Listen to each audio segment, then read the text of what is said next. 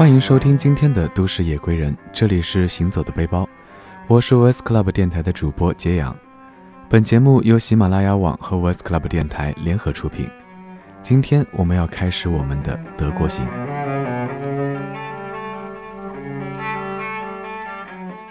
期待了多日的德国之行，行程规划、酒店预订、往返交通，甚至包括签证材料，都是同事一手包办的。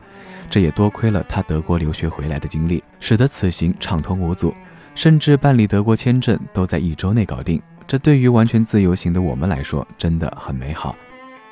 我搭乘直飞柏林的航班，即将踏上柏林这个现代与历史强烈冲撞的城市，小小的激动着。柏林曾有三个商业机场，分别为泰格尔机场、舍奈菲尔德国际机场和滕佩尔豪夫机场。泰格尔机场是德国柏林目前主要的国际机场，位于柏林市区西北的泰格尔区内，目前仍在运营中。滕佩尔霍夫机场由于经营亏损严重，已在2008年10月31日停止运营，所有航班均转至扩建中的柏林舍奈菲尔德国际机场。柏林的另一个主要机场舍奈菲尔德国际机场正在进行扩建，计划于二零一二年完成扩建，并更名为德国布莱登堡国际机场。在新机场投入使用后，泰格尔机场将随之关闭，所有的商用航班亦将转至柏林布兰登堡国际机场。近十个小时的飞行后，晚上七点左右抵达了柏林泰格尔机场，外面已经是一片漆黑。虽然下着小雨，气温却并不低，感觉比魔都暖和湿润。德国的司机大叔站在酷似子弹头的豪华大巴旁等候着我们。平时这个时间正是交通的高峰期，但一路下来可以用车辆稀少、人烟罕至、灯火暗淡来形容。一时间没有了人山人海、灯火通明，还有些多少的不习惯。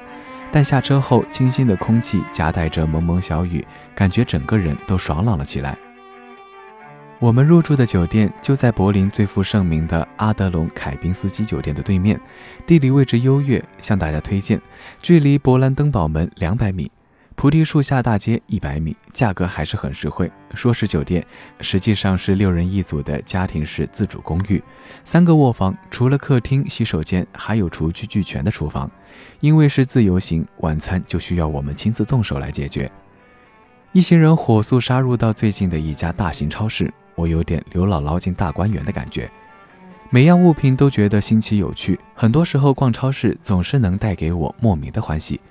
柏林超市的蔬菜种类不多，价格不菲，五彩缤纷的颜色确实悦目。还有我大爱的全麦面包以及酸奶，种类非常多，价格从几块人民币到十几块不等。若问世界上哪个国家的人对土豆最狂热，那绝非德国人莫属。在下萨克森州，青年男女热恋时会互赠对方一个土豆，因为爱情和土豆一样宝贵。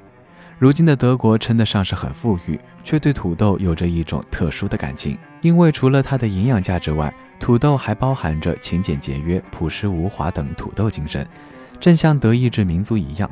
天气阴冷的德国，农作物产量低，曾经闹过多次饥荒，每一次土豆都成为危机中的救命稻草。他们既把它当菜，又把它当做主食，靠一日三个土豆，德国人闯过了一次又一次的危机。人们为此称土豆为“第二面包”。德国对土豆的狂热，甚至导致欧洲邻国去称德国为“土豆国”。所以到了德国，一定要尝尝土豆，基本上大多数菜里面都会有。一夜的兴奋过后，为了调整时差，早上五点钟大家就都起来了。想想下午两点，竟然就要离开柏林。我们开始疯狂疾行的柏林之旅。抛开个人自由活动四个小时，从早上六点到十点，我们一起去了柏林墙、亚历山大广场、红房子市政厅、马克思恩格斯雕像、柏林大教堂、博物馆岛、洪堡大学、菩提树大街、勃朗登堡门、议会大厦、犹太人纪念碑。期间一刻，期间一刻不停地奔走着。住在柏林中心，给此行添了很大便利。走了没多久，下了地下通道后，就进入了地铁系统。来之前曾看过德国庞大的公交系统资料，基本上是一头雾水。我本就是路痴，来了之后更是茫然无措。如果是我一个人在柏林，不知是否会迷失在其中。柏林的地铁一九零二年就已修建，经历了德国皇室时代、一二次世界大战、柏林墙的建立。德国统一带给其的变革和影响。柏林地铁的百年，从某种程度上讲，就是柏林和德国百年历史的缩影。柏林这座城市经历过太多历史事件的洗礼，同行的朋友对柏林的印象大多都是厚重、大气，甚至压抑。而我却从这个城市中感受到了一种现代德国人自我解嘲后的放松和释放。除了极具张力和想象力的大量城市涂鸦、颇具创意的各类广告。以及菩提树大街上店铺设计都是新奇好玩，让我体会到了柏林的现代感。柏林熊是柏林的标志之一，上面也画满了涂鸦。柏林电影节的最高奖项也是金熊奖标志。抵达柏林墙的时间正好是早晨六点，在不经意间，我们创造了一种旅游新方式——夜游城市。不过，我期待已久的柏林墙之行就在慢跑和几乎黑暗的夜空里幻化成一种印象。没有留下太多的影像资料。这段两百多米的柏林墙被涂鸦作品布满着，除了口号留言外，更多的是幽默和夸张，当然是黑色幽默，是哭着笑的夸张，让人感受到一种竭尽全力的挣扎和背后的辛酸。柏林墙是前德意志民主共和国于1961年围绕西柏林建造的界墙，紧靠西柏林边界，墙高三米半，柏林墙总长155公里。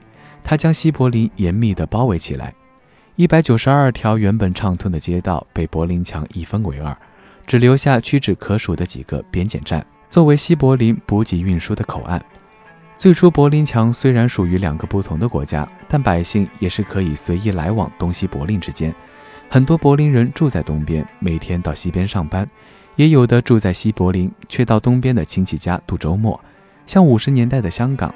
但随着东西柏林之间经济差异日益扩大，以及苏联在民主德国实行的高压政治制度，越来越多的民主德国人举家搬迁到西柏林居住。到一九六一年，这个数字竟然占了民主德国人口总数的六分之一。民主德国政府决定遏制这种状况，一道铁丝网在一夜之间突然建成，后来改为水泥结构。从柏林墙建起的那天，任何东德百姓不许进入西柏林。卫兵有权射杀违反者。在柏林墙作为禁区的二十八年里，有五千多名东德人用各种方式进入西柏林。在这个数字背后，一共有三千二百多人被抓，一百三十六人长眠于柏林墙脚下，还有近八百人死在了漫长的东西德边境线上。